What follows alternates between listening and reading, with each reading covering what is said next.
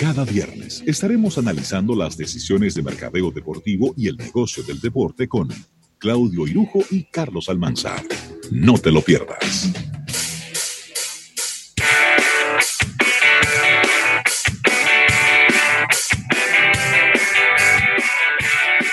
Bueno, señores, y por aquí andamos ya en esta sección de marketing deportivo. Se llena la pantalla de muchas, se divide en cuatro la pantalla de los que, para los que nos están viendo en YouTube Live. Y dándole inmediatamente eh, pues la bienvenida, Rafael, a nuestro compañero Claudio Irujo y Nelson González. Primero a nuestros ah. patrocinadores. Antes de entrar con ellos, agradecer a nuestros auspiciadores, compradirecta.do agradecerles a nuestros amigos de Artis y a Lubricantes Amali, que hacen posible cada viernes que llegue esta sección de mercadeo deportivo coincidiendo con Claudio Irujo en la gorra de nuestro torneo de almuerzo de negocios. El segundo. claro que sí, para que no crean que es la misma gorra que nos repartimos entre todo el staff durante. Así que, se la apretan, y que hoy tú, mañana yo. un, challenge, un challenge que vamos a hacer. Sí, hay, un programa que hace eso. Ah, ey, ey, pero Piro, podemos hacer eso. Podemos hacer eso, tú me la, tú me la pasas. Podemos hacerlo. Vamos a, vamos a coordinar eso de, aquí a un ratico. ¿Cómo están, jóvenes? Muy bien. Excelente, excelente. Muchas informaciones de mercadeo deportivo, quizás arrancar con, con algo que estuve revisando de un posible cambio, un posible cambio, no, una propuesta de cambio de fecha de el torneo francés Roland Garros. Eso lo van a terminar cancelando, tú lo sabes, ¿verdad?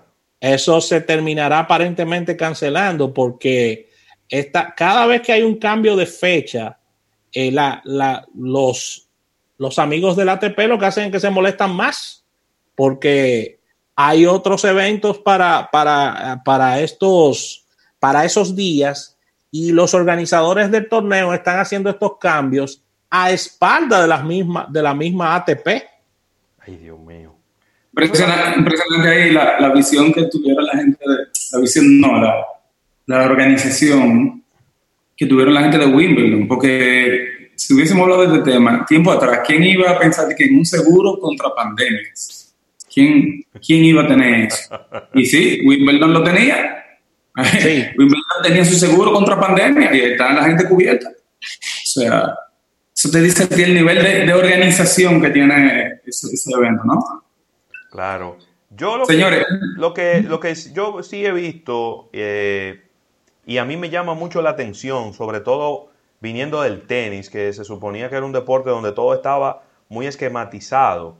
¿no? Porque hacer un deporte tan global, como que todo el mundo tiene muy, que ponerse muy de acuerdo y nunca habíamos visto como estas diferencias de que de mover fecha de un torneo para otro y como que todo estaba muy, muy bien organizadito, pero parece que no, parece que hay unas pugnas internas ahí entre los torneos grandes, entre la ATP, la misma ITF, que es la Federación Internacional de Tenis, y han salido a relucir en medio de todo este lío. Mira los desórdenes y mucha y mucha falta de liderazgo en el ATP porque nadie saca la cabeza. Solamente son comunicados de prensa. No vemos que, algún ejecutivo del ATP agarrase eh, eh, el cuerno por los toros y todo, es, y todo se ha quedado en declaraciones. Así que no sabemos cuál es el, el futuro del tenis. Los tenistas eh, de manera individual se están quejando de que no están teniendo ingresos, que hay que ir a ayudarlos. Djokovic planteó como presidente de la, de la Asociación de Jugadores de Tenis una serie de ayudas para los, para los jugadores y, la verdad es que hay una situación muy, muy compleja en el tour porque no hay fechas fijas, no se sabe el formato de cómo vendrán los torneos, si es con público, sin público. La verdad es que hay, hay mucha incertidumbre en, este año en, el, en el ATP. Mira, eh, Rafa, eh, bueno, buenas tardes, antes que todo. Lo cierto es que esa noticia que estamos dando del ATP está que la podemos dar eh, de manera genérica para toda la, toda la industria deportiva. Y no para no hablar del mundo, pero porque aquí estamos hablando del tema del mercado deportivo. Yo de verdad que veo con preocupación y no el hecho de lo que estamos viviendo, porque literalmente es un hecho y tendremos que ir buscando las soluciones. Lo que sí me preocupa es que todo el mundo está tratando de dar los pasos eh, que corresponden y yo siento que el tema de la industria deportiva, cada, eh, cada liga está tomando acciones por separado. Yo creo que esto es momento de unirse y empezar a visualizar si es como le quieren llamar la nueva normativa, eh, si, si, van a revisar de una vez por todas el tema de los contratos, pero tratar cada tema de manera individual, pienso que es un, un poquito utópico. Es, preocupante, es preocupante que de hecho eh, después anunciaremos eh, el aporte que podamos hacer nosotros como programa con relación a la industria deportiva, pero es momento ya de que todas las industrias empiecen a visualizar sus próximos pasos, pero de una manera eh, pensada, no en la confrontación, ni, ni, en, ni en que si hay contratos que se van a vencer o si se van a, si se van a posponer, todo eso es la realidad actual. Es viendo ver cómo van a salvar el negocio. El deporte es una actividad que genera muchas riquezas, muchas riquezas, y lo hemos dicho muchísimas veces, para todos los países donde tienen, donde ya tienen sedes eh, estipuladas para eventos como, como las Olimpiadas, como los circuitos de fórmula, todos este tipo de eventos, si ahora las ligas no se ponen de acuerdo con, con, con, la parte que tiene que ver con la comercialización, con la parte que tiene que ver con la operatividad, con el tema de la confianza que hay que tener ahora para poder saber si se va a dar o no. Y tú dirás, bueno, esto es un momento muy prematuro para tener políticas claras, pero cuando tú empiezas a, si no tienes políticas claras, no mandes noticias de pánico tampoco, porque eso es lo que estamos viendo. Así mismo. Viendo un poco de tema, señores, eh, una noticia interesante que, que, me, que me topé ahorita. Eh, no sé si saben que hace un tiempo Kawhi Leonard, el, MVP de la NBA, venía con una demanda contra Nike. ¿Qué, demanda, qué, qué, play, no? Por el tema de su imagen. Nike, cuando Kawhi era figura de, él, de, ellos, ¿no? Eh, creó una imagen eh, para el jugador, su logotipo, todo eso. Kawhi argumentaba que ellos hicieron esa imagen a partir de un boceto que él hizo. Entonces, con la partida de él hacia New Balance, porque Kawhi se fue a New Balance, con la partida de la New Balance, él quería seguir utilizando su logo en New Balance. Y ahí Nike se paró en y dijo, espérate, esa imagen, esa marca la creamos nosotros. Y ahí se fueron a los tribunales, tenían muchísimo tiempo en los tribunales, y los tribunales acaban de fallar a favor de Nike, diciéndole al señor Kawhi, déjese de eso. Esa marca no, no fue necesariamente a partir de su boceto y esa marca es propiedad de Nike. Ahí Nike le dijo, usted New Balance va a tener que crear su marca nueva, su logo nuevo. Eh, era una marca, un logo, Kawhi se caracteriza porque es un tipo que tiene una mano gigante, entonces la mano, el logotipo es como la mano y tiene como una K y una L, ¿no? De Kawhi y él quería hacer toda una línea de ropa con esa imagen, con ese logotipo. Y, ahora nada, ya eso le salió el tiro por la culata. Bueno, hay que se prepare a pagar los abogados de Nike, que le toca a él. Yo no eh, sé. Los costes, los costes legales y, y, el tiempo que, que invirtió en, en tribunales y, y, en estrategia. Yo no, sé por qué, yo no sé por qué la gente insiste en ponerse a pelear con Nike. Porque yo te voy a decir algo. Eh, yo no te digo que una empresa no puede cometer un error en algún momento determinado, porque errar es de humanos y las empresas están llenas de humanos. Pero Nike se ha caracterizado por ser una empresa que su gran punto fuerte siempre ha sido hacer contratos que le favorecen. Porque eso es lo que hacen todas las empresas. Tú no vas a hacer un contrato que te, que te perjudica. tú siempre haces el contrato y la empresa grande, la que tiene un departamento legal, sabrá Dios de cuánta gente, es Nike. Pero fíjate, mira inclusive hasta Roger Federer. Roger Federer tuvo que sentarse en la mesa de negociaciones y irse por abajito con ellos para, para que le devolvieran, y yo creo que esta es la fecha que no se lo han devuelto todavía, su logo que es una R con una F. Y ellos no se lo han devuelto todavía. ¿Por qué? Porque Nike tiene 10, abogados para hacer un contrato. Y ellos no van, no es verdad que van a hacer un contrato para que después venga eh, eh, este individuo se vaya de marca, porque eso es lo primero que piensa un abogado. Ajá, y si él se va para otra marca y cuando se termine este contrato. Que inclusive Federer, chiquita. Federer de buena fe, Federer de buena fe que está utilizando a, a los amigos de, de Uniqlo, como su indumentaria de venta. Uniqlo no fabrica calzados deportivos, es decir, tenis. Y, y Roger Federer ha seguido utilizando la marca Nike a pesar de haber dejado la indumentaria de, esta marca, valga la redundancia. Así mismo. Mira, y sería bueno que hablemos, señores. Yo creo que Kawhi no tiene. Ojalá, que tenga un buen diseñador para que haga otra marca, porque esa no va para ningún lado. Sí. Eh, no, puede llamar, no, puede, llamar a nosotros, ¿eh? Si lo conoce, le dan el teléfono. Claro, aquí en contacto le hacemos un buen trabajito. Le, ponle alma, ponle alma. Cobren adelante. Ponle alma y, y, y, con contacto y llamamos a Poteleche y le hacemos. Buscamos gente que le haga cosas buenas, ilustraciones buenas, tranquilo. Ah, Rafael, hay que hablar de Las Dance. Las Dance, eh, eh, este documental, esta docuserie, como, como le gusta llamar a Netflix eh, a, sus, a sus documentales que van divididos por episodios sobre la temporada 97-98 de los Bulls de Chicago, que independientemente ha recaído toda la controversia, vamos a llamar así, en Michael Jordan, pero hay que estar claro, ¿no? Es del equipo completo, en cada episodio ha ido pasando, o por lo menos los dos primeros episodios que vimos, uno muy enfocado en Jordan, otro muy enfocado en Pippen, eh, y, óyeme, rompiendo récords en Netflix, eh, eh, Nelson y Claudio. Pero es. que es, sumamente interesante eh, el manejo de eso, ¿no? La gente ve eso y, y no necesariamente tiene claro eh, el manejo tan profundo que se le da a eso, ¿no? Eh, y porque te ven la importancia de pertenecer a un gran conglomerado. Ustedes saben que ESPN pertenece a Disney, ¿no?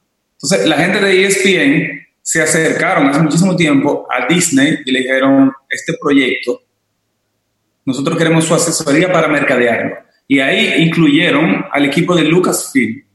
Y dijeron, este proyecto lo vamos a mercadear como si fuera una película de Star Wars. Vamos a utilizar la misma estrategia. Si ustedes se fijan, el primer trailer de The Last Dance salió en el 2018, que es lo que hace Star Wars con su película. Star Wars te tira un primer trailer 18 meses antes del estreno de la película.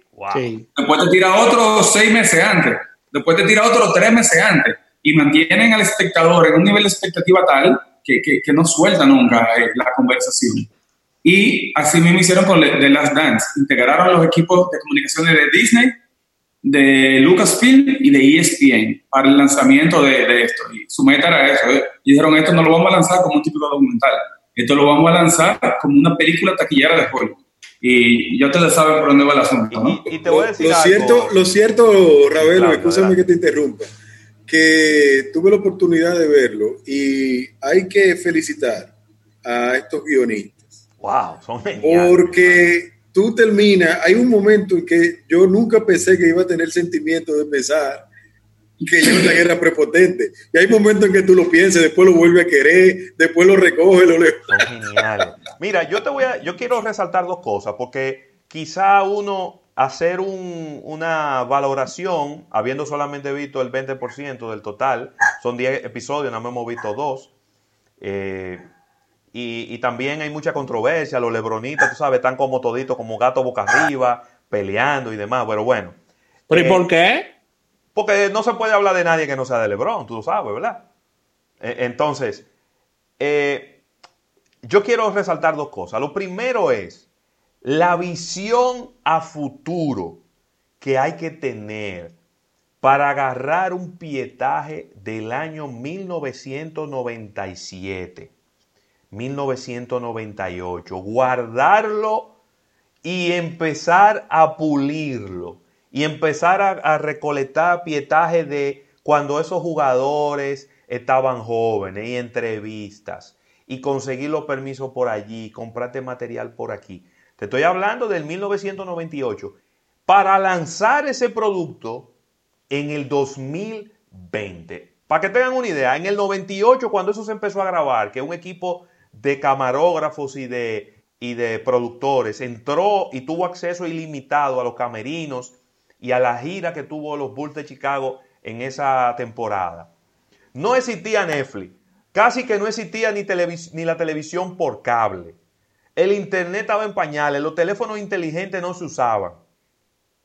Y hoy que se está lanzando el 2020, se está haciendo uso de toda esa tecnología y de todo ese acceso para lanzar un documental que, a ver, le digo rapidito los números, en promedio 6.1 millones de espectadores en los Estados Unidos en el episodio 1 y 2, convirtiéndose en el documental más visto en la historia de ESPN.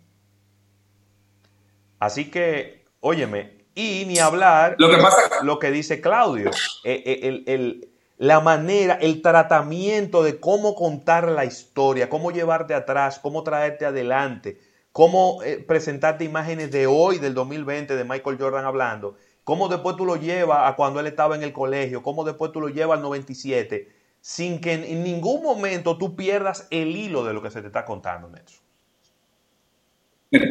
Lo, que, lo que pasa, y yo pienso un poco, Ravelo, eh, si bien es cierto lo que tú dices de las plataformas tecnológicas y, de la época, ¿no? En ese momento, esa gente, yo creo que ellos no estaban pendientes de un tema tecnológico. Ellos estaban guardando una historia. Ellos sabían que era una historia grande y era una historia que tenían que preservar. O sea, eh, era documentando una historia que ellos estaban en ese momento, no se, estaba, no se pensaba ni en plataforma, ni en tecnología, ni en stream, era esa historia. Ellos sabían que entre manos tenían una historia grande, dijeron, esto tenemos que filmarlo, porque en algún momento algo va a pasar con esto, ¿entiendes? Y eh, de una forma u otra, todo el que está en el mundo deportivo ha tenido esa sensación. Desde que tuve un momento grande, tú dices, ojalá que eso, lo primero que tú piensas es, ojalá que se lo estén documentando. Sí. Ojalá que se lo estén documentando, porque que en todas esas grandes historias, en algún momento, o, como tú dices, en este caso, veinte y pico de años después, eh, se le va a dar uso, ¿tú entiendes? Es, el, reconocimiento histórico al momento que se está viviendo. Los Chicago Bulls, independientemente de que nunca fui fanático de ellos y siempre estuve en contra de ellos, los Chicago Bulls es de los cuatro, de los tres equipos más importantes de la historia de la NBA. El, el, equipo de los Bulls cambió totalmente la NBA de la mano de Michael Jordan. Estamos hablando de un equipo que, que se llevó seis títulos en, de la NBA, de tres y tres prácticamente de, forma consecutiva, y eso tenía que quedar no solamente como un, como un hecho deportivo, sino como un hecho para la historia hasta del cine, que es lo que se está haciendo en estos instantes. Prepárense un par de años, prepárense un par de años a ver algo, no sé si similar, pero prepárense un par de años había algo de, de Golden State. De los Warriors, claro. Sí. Claro. Y, lo interesante, gracias, Claudio, perdón, eh, que nos escribió aquí eh, Valentín Yunes desde Santiago. Seguro tienen que estar ahora mismo amarrando para hacer una película, una serie de la vida de Kobe Bryant que lamentablemente desapareció físicamente en, este, en, este, en estos meses, hace muy pocos meses, y de seguro que... ya y seguro que ya tienen que estar eh, eh, haciendo los amarres, Así eh, es. hablando de la parte, recopilando todo el material, porque señores, Kobe Bryant, no, no, no nos llamemos engaño, es, es, una figura que está en ese grupo exclusivo de los mejores jugadores de la historia del baloncesto. Y su top 5 top de todos los tiempos. top 5 de todos los tiempos. Pero justamente, justamente a eso que ustedes se refieren, y aquí le tenemos que, que dar un, un reconocimiento a Nelson, que siempre ha estado hablando de el recurso de que los mismos atletas se han dado cuenta de que son marcas y han empezado a construir, inclusive a fundar sus propias productoras. O sea, la materia prima para este tipo de documental que estamos viendo ahora, a futuro, pero a futuro cercano, es inmensa porque casi todos los atletas ahora mismo documentan ellos mismos todo lo que, todo lo que ha sido su desarrollo por el mismo hecho del tratamiento de marca que se están dando. Con relación a los numeritos de, de, de, de, Last Dance, tiene que ver mucho, aparte de que se trata de Michael, el primer episodio y, y los demás eh, eh, protagonistas del mismo, señores, que ha, coincidido o, que no quiero pensar, no creo que haya sido una coincidencia, creo que lo habrán forzado para mover esa fecha con un momento lo adelantaron, Exactamente. Exactamente, dijeron, qué mejor momento para tener esta audiencia fija.